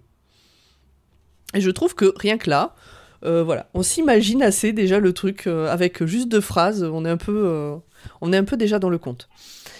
C'est tiré de Quand la tigresse descendit de la montagne de Nivo. Alors Ni, ça s'écrit N-G-H-I, c'est son prénom, et Vo, V-O, son nom de famille. Ceux et celles qui nous écoutent depuis un moment euh, s'en souviennent peut-être, j'en avais parlé cet été dans les ce qu'on comptait lire pendant l'été. Je comptais le lire pendant l'été, euh, je l'ai acheté euh, début juillet et je l'ai lu donc la semaine dernière. Parce que bon, ça se passe pas toujours comme on a dit que ça allait se passer. donc la tigresse descend de la montagne, c'est le tome 2 de, des archives des collines chantantes. Je crois qu'actuellement il y a trois tomes traduits en français, le quatrième va bientôt sortir, et je crois qu'en tout il y en a cinq, ou cinq sorties et puis il y en aura plus après. Je ça je sais pas trop vous dire. Le premier tome c'est l'impératrice du sel et de la fortune. Je l'ai lu euh, l'année dernière déjà. Ce tome 2, on peut le lire euh, sans avoir lu le tome 1. On suit le personnage de Shi. Shi, C-H-A-I-H, qui est, et c'est là que c'est compliqué parce qu'on a en français et que le neutre n'existe pas en français, un adelphe, une adelphe. On, le, on l'accorde comment? Donc, l'adelphe Shi, qui fait partie du monastère euh, des collines chantantes, qui est archiviste au monastère des collines chantantes, et dont le rôle est de se promener dans les différentes contrées pour recueillir les histoires, qui là sont pas présentées comme des contes, qui sont, présentées comme étant des vraies histoires qui sont arrivées, et, les noter, et les archiver, et recouper avec euh, la manière dont elles ont pu être racontées à d'autres moments, etc. Toujours en essayant de garder un rôle neutre. C'est-à-dire que son rôle, c'est de recueillir les histoires, pas de donner son avis, pas de euh, d'amener les gens à dire plutôt ça ou plutôt ça. euh, c'est pas un intervieweur, c'est pas une intervieweuse, c'est juste un archiviste. Donc dans la VO, She est non-binaire. Donc euh, en VO c'est facile, euh, puisque les Américains et les Anglais ont prévu le coup. La traduction française est compliquée. et donc le traducteur, ça aussi j'en avais déjà parlé, explique sur son site que il a beaucoup réfléchi, il a lu plusieurs bouquins sur le sujet, comment traduire euh, ben, en français dans ce genre de cas, et il a choisi, validé par d'autres personnes qui ont beaucoup réfléchi sur le sujet, de d'alterner le il et le elle. Donc en fait, il va faire un paragraphe, enfin la première idée, il va dire euh, la delph, enfin il, euh, etc. Et puis une fois que cette, euh, le, cette partie-là est finie, il va passer sur elle et donc il alterne les deux. Dans le tome 1, il peut carrément changer au milieu de la phrase, ce qui fait que des fois j'étais un peu paumée, j'ai mis un moment à comprendre de qui on parlait. Dans le tome 2, il englobe plutôt des idées complètes. Et donc voilà, Chi traverse les contrées pour récupérer des histoires. Et alors dans ce tome 2, qu'on peut lire donc directement parce que chaque tome, c'est une histoire à part entière. C'est un peu comme Lucky Luke. Euh, Lucky Luke, on n'est pas obligé de lire le tome 1, puis le tome 2, puis le tome 3. On peut lire dans l'ordre qu'on veut. Peut-être que dans le tome 14, euh, on croisera un personnage dont on a entendu parler dans le tome 3 et on saura pas trop qui c'est, mais c'est pas très grave. Là, c'est un peu pareil. Tout n'est pas réexpliqué à chaque fois, mais globalement, euh, voilà. Et donc, cette adelphe euh, est à dos de mammouth avec un membre de la garde une membre de la garde, Siyu, si je dis pas de bêtises, parce que j'ai pas retenu les noms. Je vous ai dit que j'ai rien préparé. Euh, donc à de mammouth, parce que cette garde est à dos de mammouth, tout simplement. Et le problème, c'est que au milieu de la tempête, il tombe sur euh, trois tigresses qui ont la dalle et qui sont prêtes à les attaquer.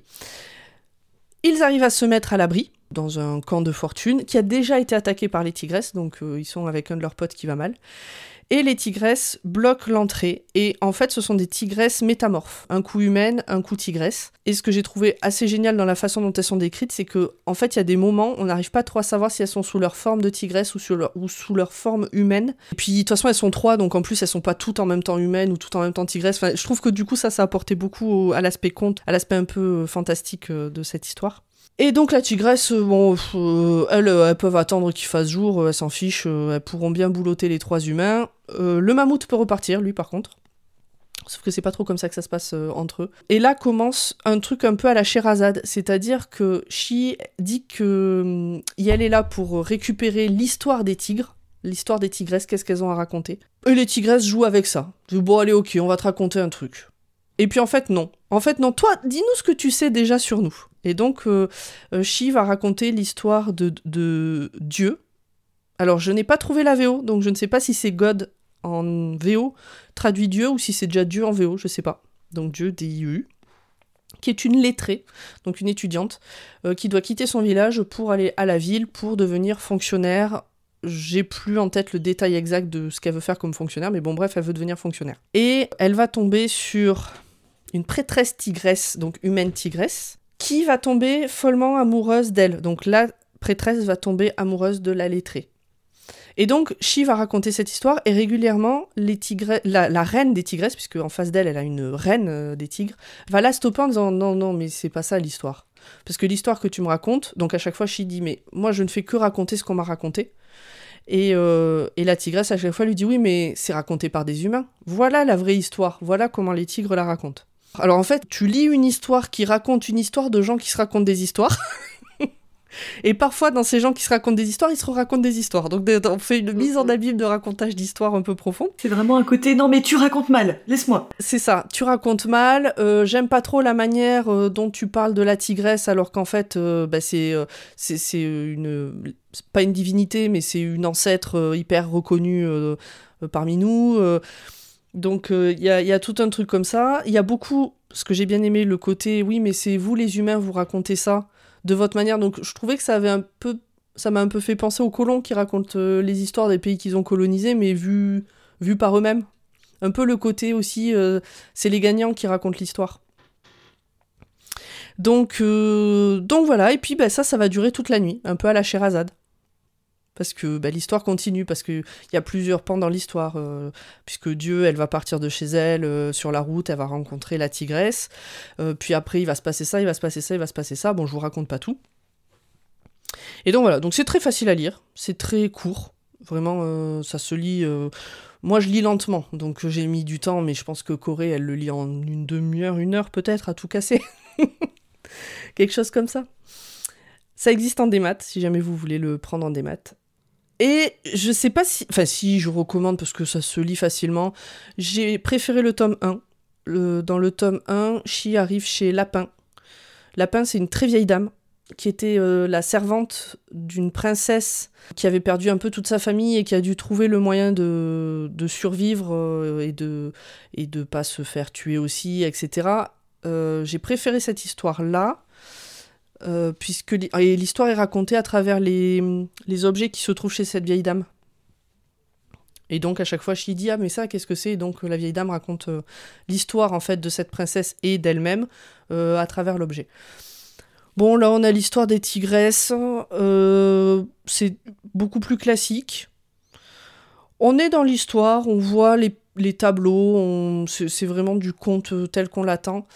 Je suis un peu perplexe par rapport à l'histoire qui est racontée. Alors, je vous parlais de morale, mais pas la morale au sens. Euh, celle qu'on pourrait attendre des contes euh, qui ont une morale. c'est plus le message, plus que la morale. En fait, la relation, partout j'ai lu, parce que du coup je suis allée lire les critiques et tout ça pour voir ce que j'avais pas compris. Partout, on parle de l'amour qu'il y a entre Dieu et enfin entre la lettrée et la tigresse. Euh, qui a un amour difficile, qui a un amour qu'il faut construire, euh, que Dieu met du temps à accepter cet amour, etc. Désolé, je vous spoil un peu, mais euh, pour parler du point qui m'a interpellé, je, je peux pas faire autrement. Sauf que moi, ce que j'ai lu, c'est une tigresse qui tombe amoureuse euh, d'une lettrée et euh, qui a décidé que ça serait sa femme et qui du coup euh, joue énormément sur le chantage, sur la culpabilité, la fait prisonnière et, moi j'avais l'impression qu'à chaque fois la lettrée Dieu elle, essayait de trouver des moyens de fuir de cette relation pour avancer dans sa vie et qu'à chaque fois se retrouver et ben avec, euh, avec cette tigresse qui, euh, par exemple, euh, j'en sais rien, Dieu, il lui arrive un problème avec des gens pas sympas, et la tigresse va venir, Dieu va lui dire aide-moi, et la tigresse va dire oui, mais alors ça dépend, qu'est-ce que tu me donnes en échange? Et donc Dieu va lui dire, eh ben, puisque t'as aimé ma chevelure, je vais te donner ma chevelure. Non, ça suffit pas la chevelure, je préfère que tu la gardes, t'es plus jolie avec, enfin, c'est que des trucs comme ça. Et et du coup, moi, j'ai vu une relation ultra malsaine. Alors, pareil, c'est raconté par Chi et la tigresse, euh, la, princesse tigresse, euh, qui, bon, recadre certains trucs en disant non, moi, ça me va pas ce que tu racontes. Mais même dans ce que elle raconte, la, la, tigresse prêtresse, là, c'est quelqu'un d'ultra malsain. Et du coup, bon, voilà, je, je, je sais pas comment dire. J'ai l'impression que cette histoire nous dit que c'est trop cool comme relation à l'arrivée. Et bon. Et le problème, c'est que dans toutes les critiques et avis que j'ai lus, bah c'est ce qui est dit aussi. Oui, ça parle de liberté, de désir, qu'on peut aimer qui on veut. Alors oui, effectivement, euh, on voit un couple, euh, si on peut appeler ça un couple, euh, humaine et tigresse métamorphe. Donc ça pourrait être le symbole de voilà, on aime qui on veut comme on veut. Et ça pas à aucun moment il y a de côté zoophile dans l'histoire. Ça pour le coup, c'est comme elle est métamorphe, c'est pratique de ce côté-là. Il n'y a pas ce, truc malsain euh, qu'il pourrait y avoir si c'était un vrai animal. Bon voilà, je suis un peu perplexe sur cette histoire. J'espère que je me suis pas trop perdue dans ce que je vous ai raconté. Je suis partie dans tous les sens en même temps. je suis pas sûre que j'aurais mis un bingo sur le mot zoophile sera prononcé ce soir. Mais bon, avec les cons, faut pas être surpris non plus. Ah bah écoute, euh, elle baise, hein. euh, la tigresse et, la lettrée. mais sous forme humaine. Donc ça va. Enfin, ça va. Vous m'avez compris. Lisez le tome 1, pour le coup. Vraiment, ça, euh, allez-y. Ça aborde des... C'est pas des contes pour enfants, ça aborde des sujets un peu trash euh, euh, et vraiment pas rigolo. Mais j'ai trouvé que c'était chouette à lire et surtout, bah, c'est court à lire. Le tome 2, lisez-le aussi, c'est pas non plus une horreur, c'est juste... Bon, ça m'a interpellé. Mais du coup, j'en ai parlé avec des gens, j'ai trouvé quelques personnes qui l'ont lu aussi, et qui ont qui avaient même oublié euh, que le message pouvait être un peu euh, un peu bizarre par rapport à cette relation qu'il y avait euh, entre la lettrée et la, mm. et la tireuse. Donc, qui avait peut-être effacé de leur mémoire le côté un peu bizarre. Mais qu'est-ce qu'ils ont voulu dire? En fait, pour toi, il y a vraiment une différenciation entre euh, la relation euh, dans l'histoire et euh, la relation, enfin la, la relation finale et, et ce qu'on en tire, quoi. C'est ce que j'ai compris de ce que tu dis. Ouais. Mm. Je vais quand même aller acheter le tome 3 parce que c'est quand même chouette. J'ai envie de savoir euh, ce qui se passe ensuite euh, pour Shi. De ce que j'ai Ouais. compris, c'est pas un conte qui existe tel quel en Chine, puisque ça se place dans des dans un endroit qui n'existe pas, mais euh, qui se rapproche, enfin qui se, c'est une Chine imaginaire quoi. Donc ça s'inspire de contes chinois sans les prendre directement. Moi j'y connais absolument rien et euh, j'ai pas beaucoup creusé donc je saurais pas vous dire euh, ah ben ça parle de ça, de ça, ça fait référence à ça, j'en sais rien. Il y a Iphigénie dans le chat qui dit que c'est Kali qui peut se transformer en tigresse dans le panthéon hindou. Enfin elle pense que c'est ça. Bon, mais ça, ça te permet quand même de passer une, euh, une soirée, euh, je vais pas dire une bonne soirée, mais une soirée correcte. Tu, tu le recommandes quand même, c'est pas... euh, Oui, oui, parce que, parce que bah, ne serait-ce que pour lire le tome 1 et puis derrière le tome Mm. 3, lisez le tome 2. Puis donnez-moi votre avis surtout, du coup, comme ça on pourra discuter de ce que j'ai pas compris. Ça marche.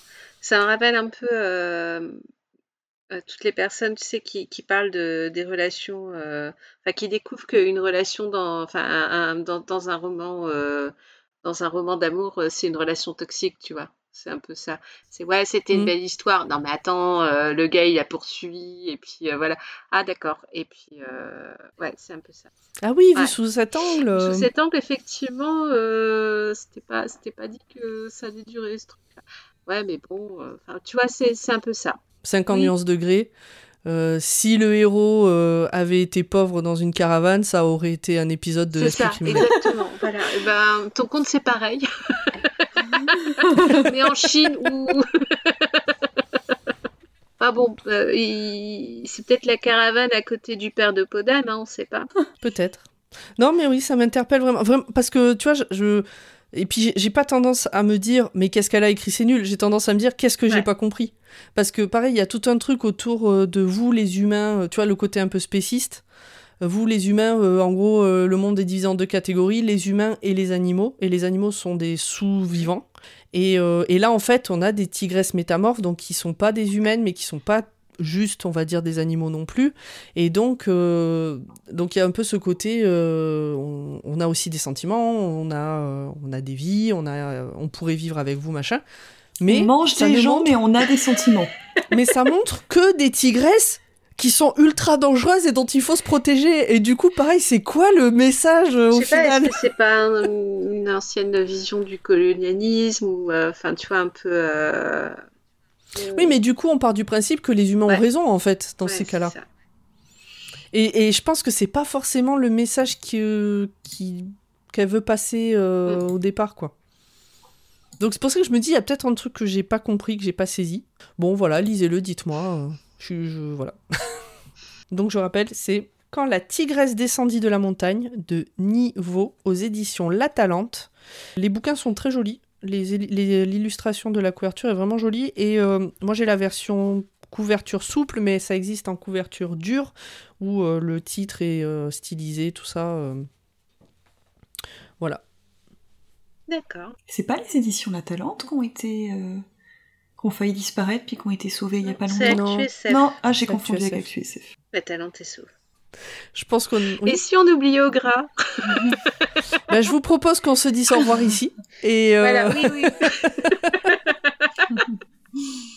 Elle fait la lip oh Augre, est-ce que tu veux prendre la suite? La directrice de l'Institut de recherche historique frappa sur la table du plat de la main en s'écriant Vous vous rendez compte de ce que vous avancez? Quand le thème a été annoncé euh, conte, j'ai mes recueils de contes de Perrault qui me sont passés en tête. Je me suis rappelé aussi que la dernière fois que j'avais voulu lire un truc destiné aux enfants, j'avais pas forcément apprécié Fifi Bras d'Acier. Du coup, je me suis dit, bah, il y a un truc que t'avais lu ado, que ça- ça t'avait complètement dépassé, ça t'était passé au-dessus de la tête, c'est le conte philosophique. Et je me suis dit, ben tiens, je vais essayer de trouver un conte philosophique, mais qui ne date pas des Lumières, qui n'ait pas été écrit par Voltaire ou Diderot, et puis je vais voir un peu ce que je trouve. Eh bien, tout d'abord, pas grand-chose. en gros, ce qui ressortait énormément, donc le conte philosophique, Euh, on en a parlé un tout petit peu au, au début. Euh, le conte philosophique, c'est euh, dans la définition que j'en avais lue, il y avait un côté mora- moralisateur, prendre une société un peu euh, simplifiée, utopique, enfin voilà, ce que, vous voulez un peu dans ce sens-là, et puis en, en tirer des, des morales. Je me suis dit, tiens, est-ce qu'il y a des contes philosophiques qui ont été euh, écrits par des femmes? Je me suis posé la question. Et puis, euh, comme je faisais la, la con à ce moment-là avec ChatGPT, j'ai demandé à ChatGPT un conte philosophique écrit par une femme, et quatre fois de suite, il m'a proposé des contes philosophiques écrits par des hommes. À la fin, je lui ai répondu tu as tort, et là il m'a dit cette réponse n'est pas autorisée, ou un truc dans le genre, genre on va signaler votre réponse. Du coup, j'ai repris ma recherche Google pour essayer de trouver.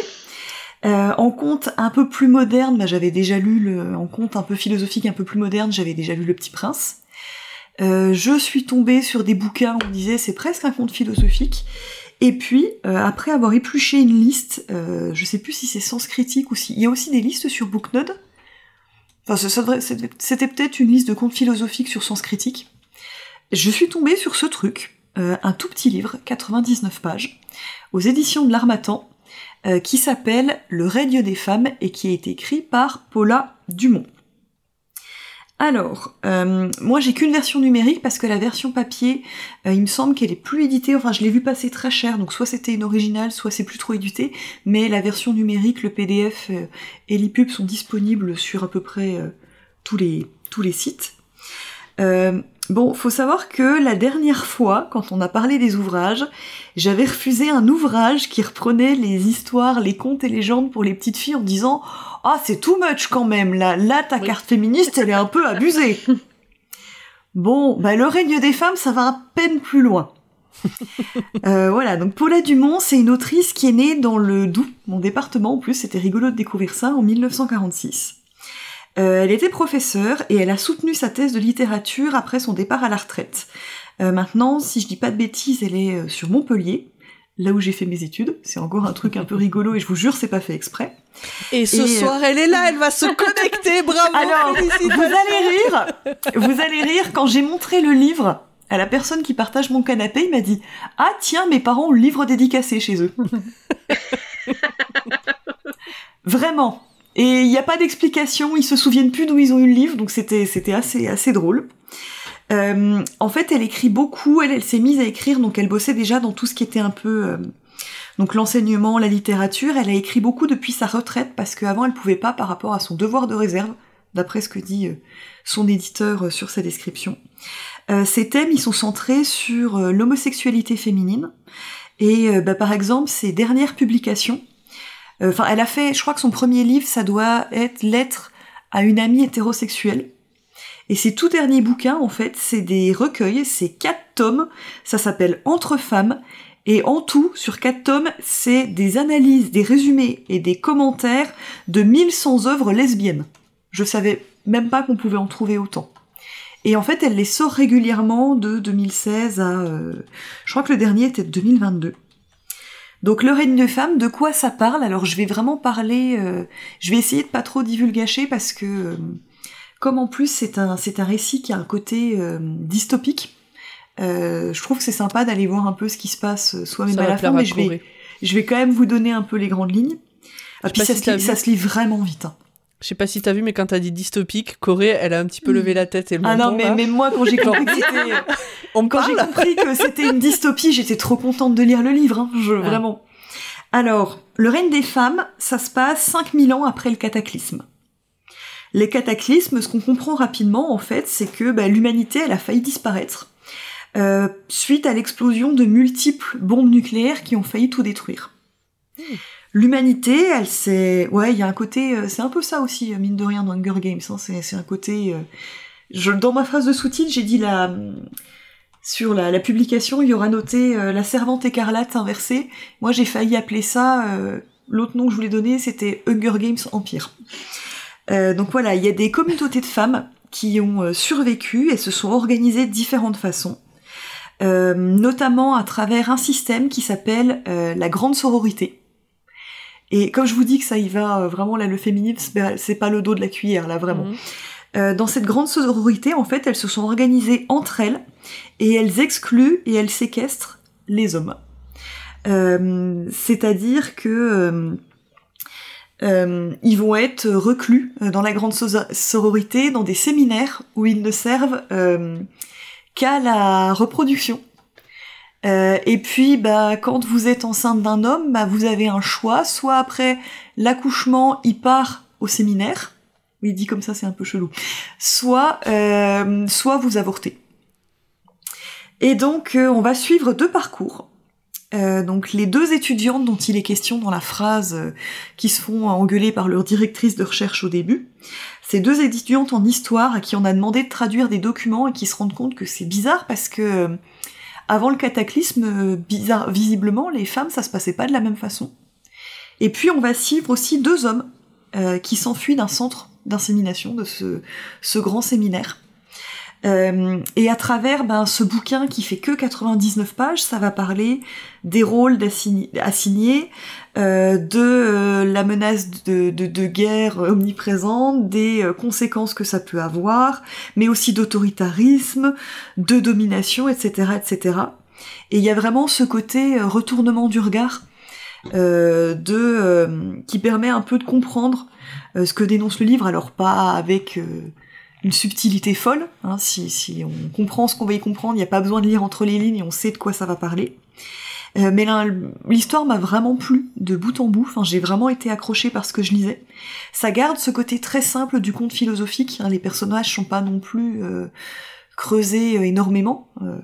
comme le montre aussi le, nombre de pages, mais à travers ces deux duos de personnages, donc on a au niveau des étudiantes, on a Stella, qui est une étudiante qui est très curieuse, qui comprend pas ce qui se passe, enfin, qui est vraiment euh, très étonnée des découvertes qu'il fait et qui pousse son amie qui s'appelle Vera, qui est plus timide, plus conservatrice, euh, d'essayer de comprendre ce qui se passe dans la grande sororité.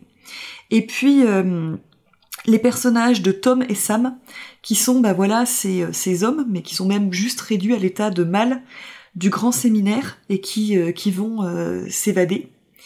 Euh, j'ai vraiment voilà accroché à ce bouquin. Je vous ai pris deux petites citations pour finir. Euh, bah, D'abord une qui euh, qui caractérise un peu euh, ce qui se passe avec euh, Stella et Vera, c'est au tout début. Donc c'est un discours qu'elles ont, bah justement c'est la suite de la discussion avec la directrice de l'Institut de recherche historique.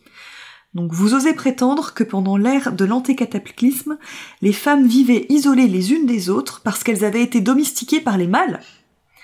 Et puis je vous ai pris une autre citation qui parle de euh, c'est Tom et Sam en fait qui réfléchissent un peu sur ce qui leur arrive pendant leur, euh, tentative d'évasion. Et nous, pendant ce temps-là, si Lydie ne s'était pas occupée de nous, nous ne saurions même pas parler. Et voilà, c'est vraiment un truc qui m'a un peu, enfin le, bouquin m'a vraiment retourné. Je serais très curieuse si vous le, lisez de savoir ce que vous en pensez. Euh, J'ai vraiment trouvé ça assez impressionnant et puis vraiment le fait de trouver. euh, J'ai découvert bien après coup qu'en fait au niveau des contes philosophiques, Olympe de Gouges en avait écrit un. Mais j'avais déjà lu celui-là et comme j'avais dit que je voulais éviter de lire un truc euh, datant des Lumières, ça m'avait euh, Mm. pas forcément tenté, mais je me le suis mis dans ma, ma petite pile à lire et. Et j'avais une question pour finir, c'est vous, est-ce que vous avez euh, lu des contes philosophiques? Est-ce que vous vous souvenez- d'en avoir lu peut-être dans le parcours scolaire ou, ou, euh, Oui, j'ai lu euh, Voltaire euh, en première, euh, comme tout le monde ou presque. Ouais, Can- Candide. Candide ou Zadig? Ouais, c'est ça. Euh, Peut-être les deux. Les deux. Je pense que j'ai lu Candide parce que euh, on me l'a demandé et Zadig parce que euh, pourquoi pas. Genre, je pense que je me demande si j'avais pas un bouquin où il y avait les deux dedans et du coup j'ai lu. euh, Je n'ai aucun souvenir des deux. Mais pareil, je me souviens que j'avais bien aimé mes lectures, mais j'ai aucun souvenir de quoi ça raconte. De quoi ça parle. Moi j'ai lu Zadig, ça je m'en souviens. Je me souviens vraiment euh, de manière très vive de m'être dit à deux trois reprises mais qui sont cons, mais c'est tout. Ouais, c'est ça. Mais non, sinon, euh, ouais, j'avais oublié le concept de Ouais, conte moi philosophique. Et euh, par rapport au concept de conte philosophique, je suis curieuse, est-ce que, est-ce que parmi vous, euh, certaines ont lu L'écume des jours? Ouais, moi je l'ai lu. Non. Parce que il était dans la liste des recommandations, et je me demandais du coup si ça collait ou pas, vu que je ne l'ai jamais lu. J'en ai pas gardé de souvenir particulièrement. Euh, Je l'ai je l'ai lu il y a très longtemps. Je m'en souviens pas. Je suis en train de regarder du coup une liste de contes philosophiques qu'on aurait pu, enfin qu'on peut souvent lire à, à- notamment euh, à l'école. Euh, et euh, bah, je crois que pareil, à part Candide, euh, j'en ai pas lu non plus. Bah sauf l'écume des jours si ça rentre dans le. Mais aucun Alors, ne m'a laissé tant de souvenirs. C'est triste. D'après le chat, ça ne correspond pas. D'après l'avis des 2000 personnes. Bah, Wikipédia le référence comme un roman, mais mentionne pas que ce soit considéré comme un conte du tout. J'ai pas l'impression. Ben, après, euh, moi, ouais, il y a eu des trucs que je me suis demandé si j'allais les lire. Je vous ai envoyé plusieurs messages en disant Eh, si j'ai ça, ou, de chercher le titre euh, d'un roman avec conte à côté, parce que pour moi, j'avais le sentiment que ça rentrait dans la catégorie conte, mais euh, sans que ce soit officiellement un conte, sans. euh, j'ai hésité. euh, finalement, je suis partie sur celui que j'ai présenté parce que d'un, il était court, j'avais peu de temps, que j'attendais de le lire depuis cet été et que j'étais sûre et certaine que c'était un conte. Mais c'est vrai que des fois, c'est pas facile. Hein Et c'est vrai que j'ai un peu dérivé, mais du coup, est-ce que vous aviez des questions sur le règne des femmes Est-ce que ça t'a pas paru court? J'ai du mal à m'imaginer lire une dystopie qui fait que une centaine de pages. Eh ben justement, euh, je sais pas si je me suis, euh, je l'ai lu en, en deux jours, hein, même pas. Je sais pas si c'est parce que je me suis vachement projetée dans le truc, mais euh, par exemple, j'ai enchaîné juste après avec le préquel de Hunger Games, qui dans le genre dystopique dans euh, l'ambiance. se pose là. C'est ça. Eh ben, euh, je pense que comme elle ne détaille pas énormément son univers et qu'on a juste quelques moments clés, euh, et sachant que euh, il y a euh, y a un bon temporel à un moment. Euh, ce qui fait que ça, pour moi, un peu agrandi l'univers et euh, il y, a des trucs qui étaient très faciles, très simples, mais la manière dont c'est écrit m'a tout de suite mis dedans que je me suis dit, ok, ça, on s'apesantira pas dessus. J'avais envie que des gens fassent des fanfictions sur ce truc pour développer l'univers, mais pas non plus au point d'être frustré de pas avoir eu les réponses en lisant. Ça aurait pu être plus long, mais t'étais pas frustré d'avoir lu euh, ce que t'as lu. C'est ça. Et puis en réalité, euh, pour avoir été un peu traumatisée par ma lecture de La Servante écarlate, euh, je suis pas sûre que j'aurais eu envie que tout soit détaillé. Ah, la servante écarlate. J'ai dû arrêter la série, ça me foutait mal au bide à chaque épisode. J'avais une petite reco qui est pas liée à ça. Euh, pour les pour les alors je sais pas ce qu'il en est des autres versions mais on m'a offert à Noël et c'est con parce que j'avais déjà lu mon livre euh, on m'a offert en fait le Magicien d'Oz dans une édition euh, de chez Flammarion qui est illustrée par le studio dont je vais retrouver le nom avant de dire une connerie par le studio Minalima la manière dont c'est vendu c'est que ça a travaillé sur tout ce qui est l'esthétique des Harry Potter et c'est con que j'ai pas le livre pour vous le montrer, enfin les gens qui écouteront de toute façon ça ne leur aurait servi à rien. Le livre est derrière, j'irai le chercher après euh, l'enregistrement. Euh, c'est un, vous savez, c'est un livre, il a un côté un peu pop-up, c'est-à-dire que vous allez déplier des choses en liant, lisant. Euh, à un moment, vous avez euh, Dorothy, vous pouvez lui bouger les jambes. Euh, vous avez, enfin voilà, vous découvrez vraiment des trucs à chaque page, donc c'est un sacré pavé. Et j'ai vu que le, je suis allée fouiller un peu la page de cette collection et en fait ils ont adapté des contes. Il y a La Belle et la Bête, il y a, il y a pas mal de trucs et c'est vraiment de superbes objets. Et pour une fois, même si je voilà, je suis la première à racheter des, des bouquins en édition collector parce que la couverture elle est belle, il y a du doré.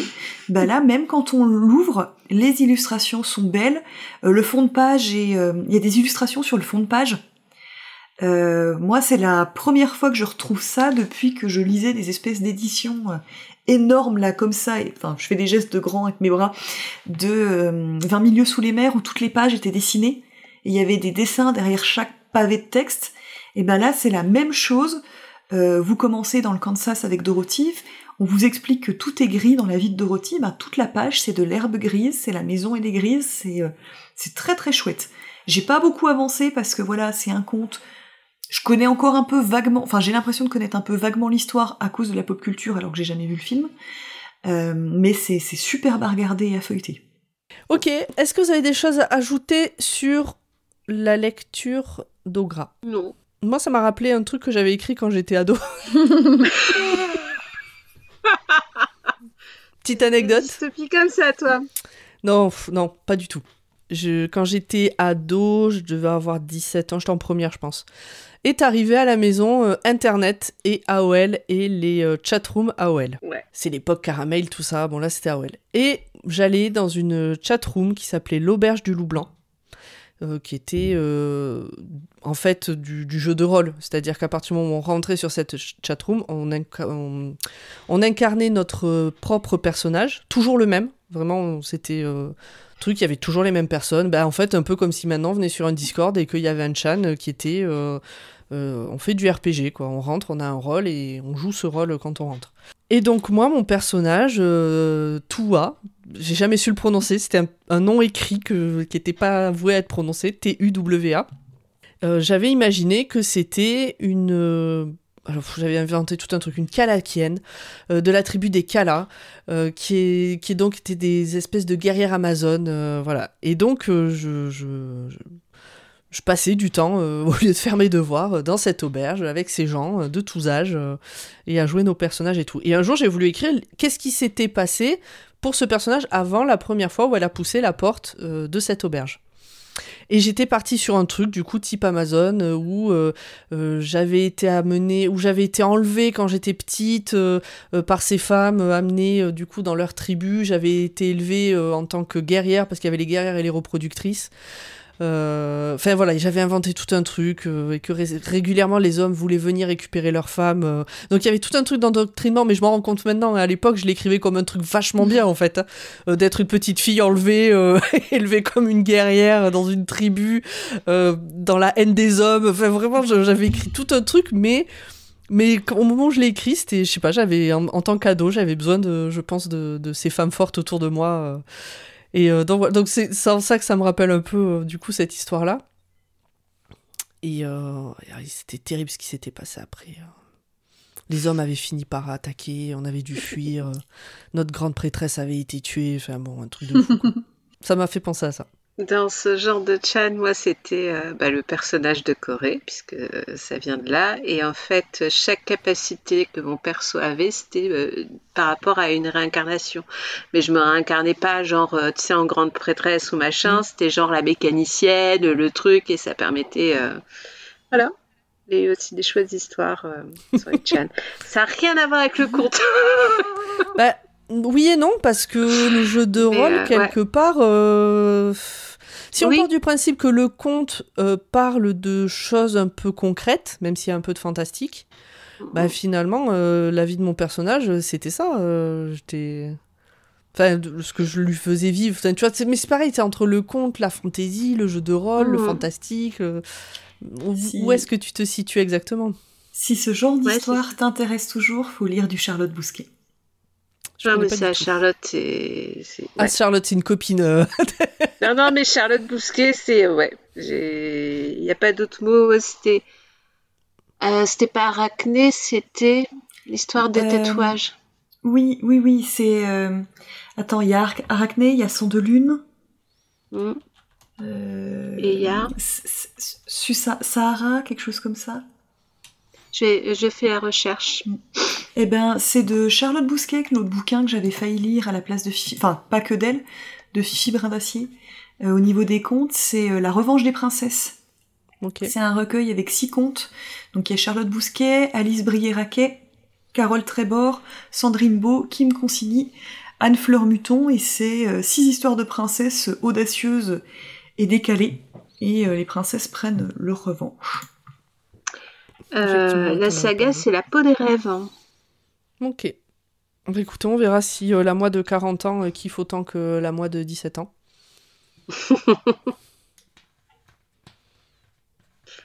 non, mais c'était bien. Ouais. Je l'aimais bien, ce personnage. Mm. Oui.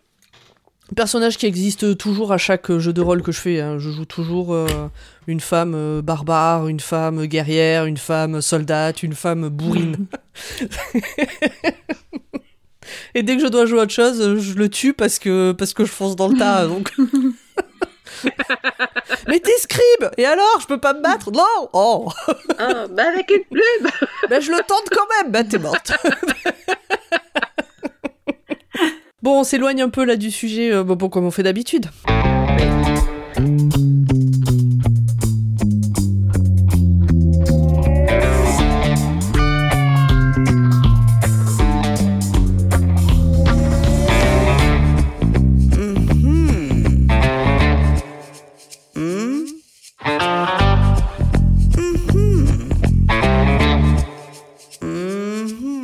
Est-ce que, euh, du coup, bah, Ograt a commencé à en parler un peu. euh, Est-ce que vous aviez en tête d'autres livres?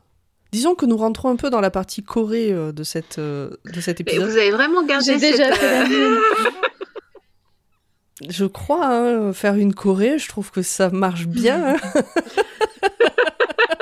C'est dans la, c'est marqué. Non, mais moi j'ai bien aimé quand Corée a fait une Corée en disant en fait, bon, j'aurais pu vous parler de plusieurs livres, mais je vais vous parler d'un livre qui parle de tous les livres. Bon, du coup, est-ce que vous en avez d'autres en tête? Euh, Pas forcément que vous auriez eu envie de lire, mais euh, voilà, à part effectivement les contes de Perrault, les contes de Grimm, donc on, je pense Ouais. que c'est les premiers qui viennent en tête dans ces cas-là, mais d'autres que vous avez en tête, que vous avez déjà lus, euh, que vous recommandez éventuellement? J'avais hésité à aller vers tout ce qui est. euh, j'ai plus les références, mais j'ai vu que ça en parlait dans le chat, ça nous donnera peut-être des noms. Tout ce qui est histoire de yokai. Euh, C'est les- Les fantômes japonais, c'est ça? Mm. Ah ben voilà, le conte de la princesse Kaguya, effectivement. D'accord. Donc ça c'est Lisa dans le Moi- chat qui en parle. Ah, C'était pas un conte, c'est euh, une saga qui a été faite. euh, Tu sais, à un moment donné, il faisait beaucoup de sagas euh, par rapport aux personnages de contes. Et euh, je l'avais lu en anglais à l'époque, mais maintenant c'est en français. C'est euh, Lunar Chronicle. Et euh, c'est une saga de dystopie, il me semble. Non. De, SF en tout cas, où par exemple Cendrillon c'est Cinder, c'est une cyborg, euh, Réponse euh, est une femme qui est perchée dans les étoiles, Cendrillon euh, est une fermière, oui Cendrillon est une, Chaperon Rouge pardon est une est une fermière et, et ça raconte leurs aventures en fait. Chaque princesse, enfin chaque princesse, chaque personnage féminin, donc dans, dans une réécriture euh, beaucoup plus moderne euh, des contes, euh, se rencontrent au fur et à mesure des tomes. Et donc il y a toute une intrigue euh, par rapport, euh, euh, là c'est des habitants de la Lune, enfin un truc comme ça. C'était une chouette saga. Ok. J'ai réussi à faire ma Corée. Lisa dans le chat parle du sur les yokai de l'excellent podcast La Librairie Yokai et je partage cet avis. Exactement. Bax parle de... Attends, je relis le message. Ravage de Barjavel. Ravage. Conte sur l'apocalypse et la société de consommation, plutôt cool. Moi, c'était pas un conte sinon, mais c'était un, c'est un livre sur euh, les mythologies. Il s'appelle Les dieux s'amusent, que j'ai dans ma pile à lire depuis un moment, puisqu'on m'en a parlé, mais qui est un livre que, par exemple, mon, mon canapé a lu quand il était ado. Donc, qui aurait sûrement pu rentrer dans le thème du précédent club de lecture. Oui, c'est vrai.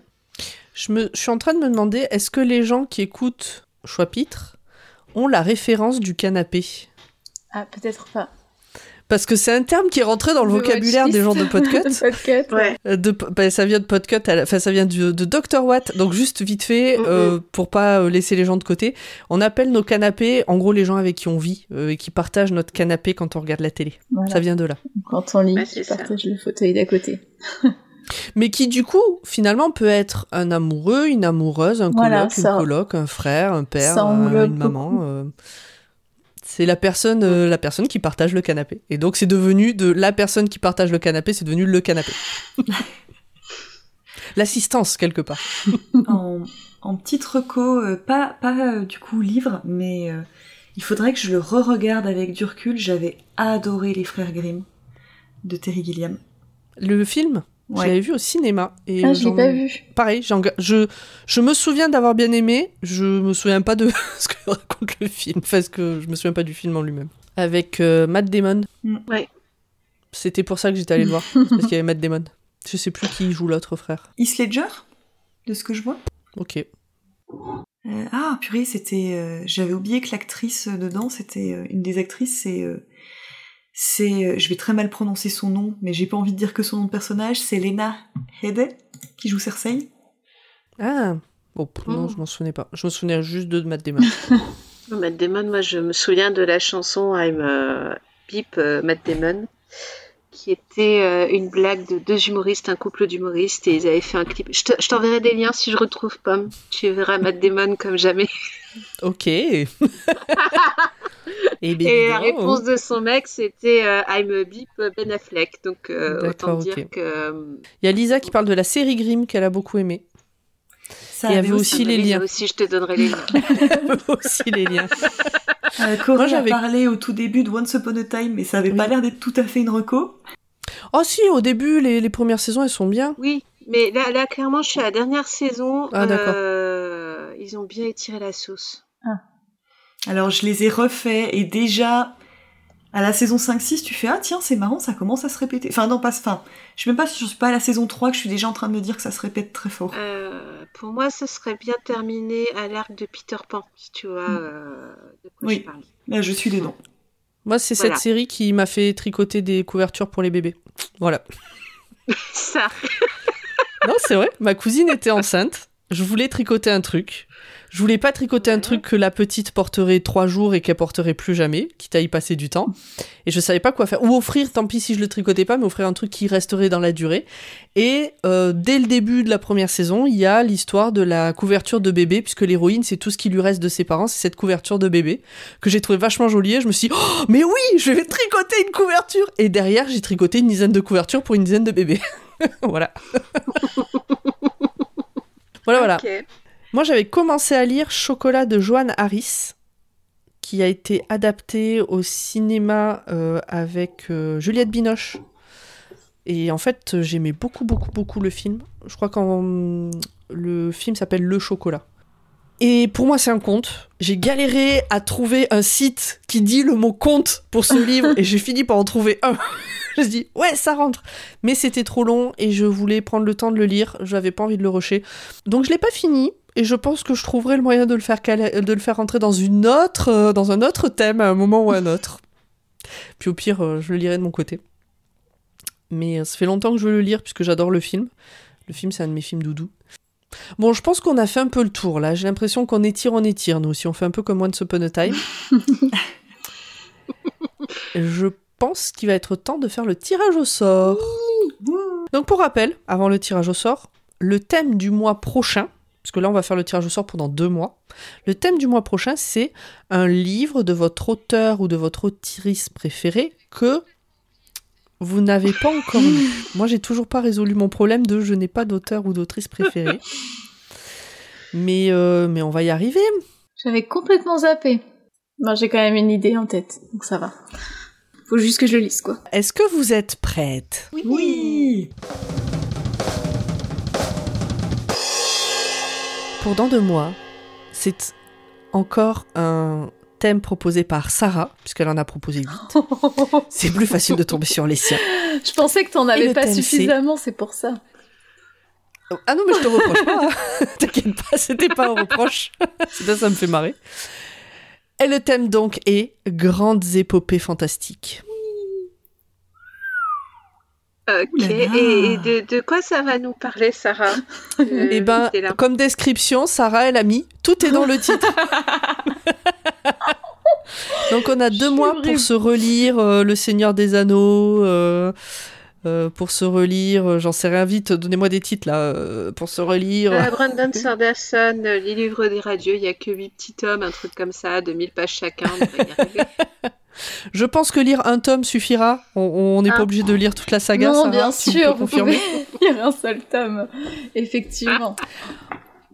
On rappelle que relire est tricher. Ah, donc. euh,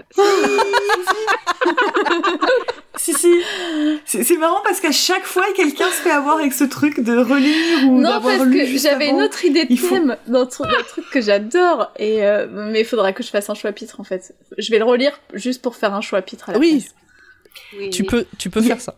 Il y a une façon qui fait que ça peut compter, c'est si genre tu fais partie de ces gens qui n'ont jamais voulu finir le dernier chapitre pour pas Oui. finir l'histoire. Ah. Et moi, du coup, j'en ai, j'en ai, mais j'en ai 50 des livres comme ça. Ah, moi je peux pas faire ça. Dans 10 J'en ans, on dira tellement. Pomme, pourquoi tu finis jamais tes livres? On sait jamais. Je savais que la règle, ça la règle étant de finir le livre après l'annonce du thème. Exactement. Tu peux l'avoir commencé il y a 20 ans. Pour rappel, Poil de carotte, je l'ai commencé en 92 et je l'ai fini en décembre. Après, est-ce qu'une nouvelle traduction compte? J'essaie d'aider un peu Sarah. Bah en vrai, oui. Euh, franchement, si c'est comme le Seigneur des Ouais, Anneaux où ils ont juste sûre. mis Frodo à la place de Frodon, euh, pardon. Ah, bah, il y a quelques euh, autres c'est trucs quand même qui ont changé, mais oui, c'est sûr. Donc le thème pour dans deux mois est euh, Grandes épopées fantastiques. Coucou, c'est la pomme du montage. Après discussion, Sarah s'est rendue compte que le terme épopée n'était pas le bon. En fait, ce qu'elle nous propose de lire, c'est de l'épique fantasy. Je vous en donne la définition qu'elle a trouvée et qui convient mieux à ce qu'elle voulait. Donc l'épique fantasy est un sous-genre de la fantasy qui se déroule dans un monde inventé ou parallèle. Il est généralement considéré comme le même genre que la haute fantasy puisqu'il partage de nombreux éléments, mais l'épique fantasy pousse l'histoire encore plus loin d'une manière plus grande et plus épique. Par exemple, les enjeux sont plus importants, la Terre, le monde est en péril, un grand mal menace le monde, le conflit ébranle tous ceux qui vivent dans le monde de l'histoire, etc. Il y a des très bonnes listes un peu partout euh, sur Goodread, etc. Donc je pense que vous trouverez facilement quoi lire pour dans deux mois. Retour à l'épisode. Lisa me demande de, quel livre, quel livre je pensais. C'est celui que mon canapé est en train de lire actuellement, que je lui ai offert en belle édition à Noël. Le Seigneur des Anneaux, bien sûr. Puisqu'on ah, était en train de revoir la série, euh, on est on est à fond dedans et on a découvert qu'il y avait un film qui allait sortir à la fin de l'année, euh, qui se passe dans un ah. autre une autre époque aussi, mais qui traite euh, du même univers. Donc donc voilà, j'ai failli J'aurais peut-être gratté. Mais en même temps, j'allais pas le relire là. Euh... euh ouais, non, peut-être pas. Attends, je, suis en train de me, tâter pour le, le, prieuré de l'oranger et je vois l'épaisseur. Ah, mais faut que je lise la suite Pour dans deux mois, ça va Ah ouais, mais je le lis en VO. bon, on va discuter de tout ça euh, hors antenne. On va, euh, on va, on va rendre l'antenne parce que bon, il y a d'autres. Comme dit Pomme, c'est compliqué. Et puis on va discuter, on, va, ben, on peut continuer la discussion sur le Discord de Podcut puisqu'on enregistre sur le Discord de Podcut. Rejoignez-nous sur le Discord de Podcut pour participer aux discussions. Et puis voilà, on se dit à la, au mois prochain. À la prochaine. Bonne soirée. À la prochaine. Bye bye.